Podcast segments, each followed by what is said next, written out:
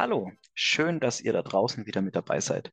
Es ist schon eine Weile her, dass wir über die kleine Mara und ihre Familie berichtet haben. Dies wollen wir heute mal ändern und schauen, wie es Mara und ihren Eltern in der vergangenen Zeit so ergangen ist.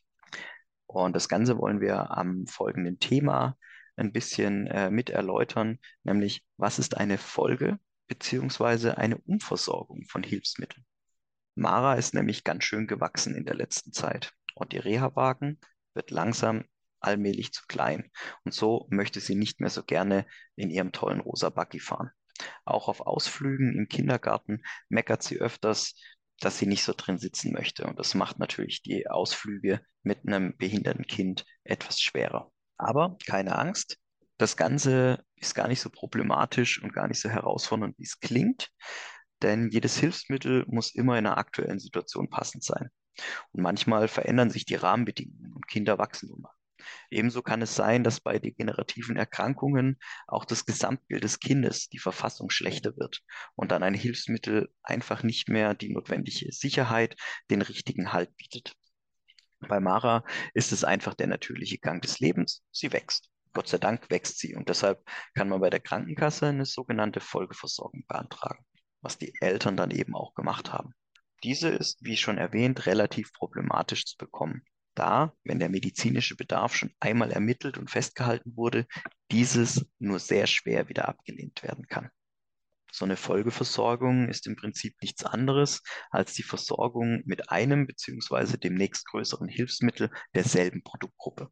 Und auch hier kann man, wenn möglich und gewünscht, wieder das vorhandene Produkt in der nächsten Größe beantragen also das sogenannte Wunschprodukt. Natürlich hat die Krankenkasse auch bei einer Folgeversorgung wieder die Möglichkeit des Wiedereinsatzes. Aber wenn man es gut begründet, warum man eben dasselbe Modell nur in einer Nummer größer haben möchte, beziehungsweise braucht aus medizinischer Sicht, umgeht man das Ganze meistens, also diesen Wiedereinsatz. Der Weg ist im Prinzip immer der gleiche wie beim ersten Mal der Hilfsmittelbeantragung. Man geht zum Arzt, holt sich eine Verordnung, dann spricht man mit einem Sanitätshaus darüber, testet gegebenenfalls den Buggy nochmal oder das ähm, Hilfsmittel an sich. Das Rezept wird dann inklusive Kostenvoranschlag mit Begründung sowie dem Hinweis der Folgeversorgung bei der Krankenkasse durch das Sanitätshaus eingereicht. Und schon geht es in die interne Prüfung der Kostenträger. Die interne Prüfung geht dann meistens recht schnell, ist schnell abgeschlossen da es nur in den seltensten Fällen nochmals zum MD muss, beziehungsweise eine Ablehnung kommt eben auch bei einer Folgeversorgung sehr, sehr selten vor. Und ob es zu einem Wiedereinsatz kommt, beziehungsweise ob es das Wunschprodukt wird, das entscheidet im Prinzip die Krankenkasse.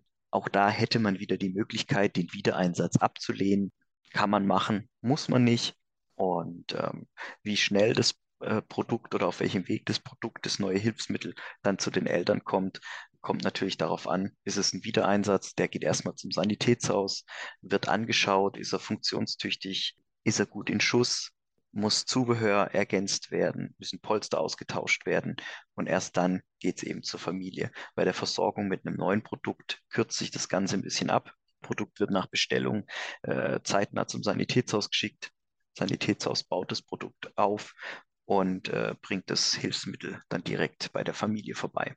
Und ganz kurz nochmals zum besseren Verständnis und um eventuelle Skepsis oder auch Angst zu nehmen. Die meisten wieder eingesetzten Hilfsmittel sind top in Schuss und werden ordentlich gewartet und geprüft.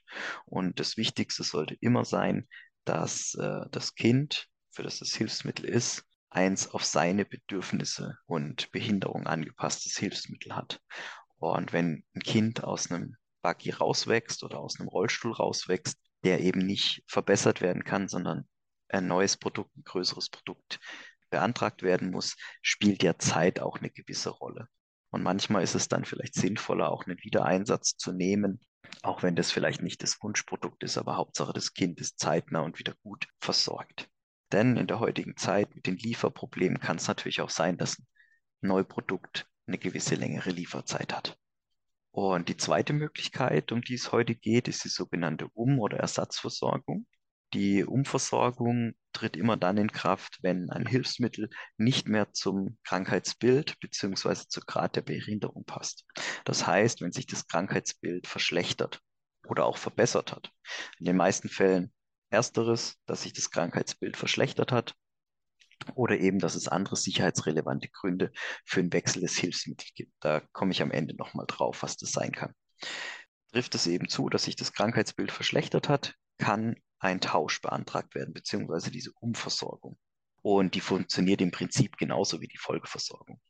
Der Arzt, ein Therapeut oder der Reha-Techniker stellen beim Besuch fest, beziehungsweise beim Arzttermin fest oder in der Therapie, dass sich zum Beispiel die Hypertonie des Kindes verschlimmert hat oder verschlechtert hat und am Rollstuhl oder Buggy eben mehr Unterstützung benötigt wird.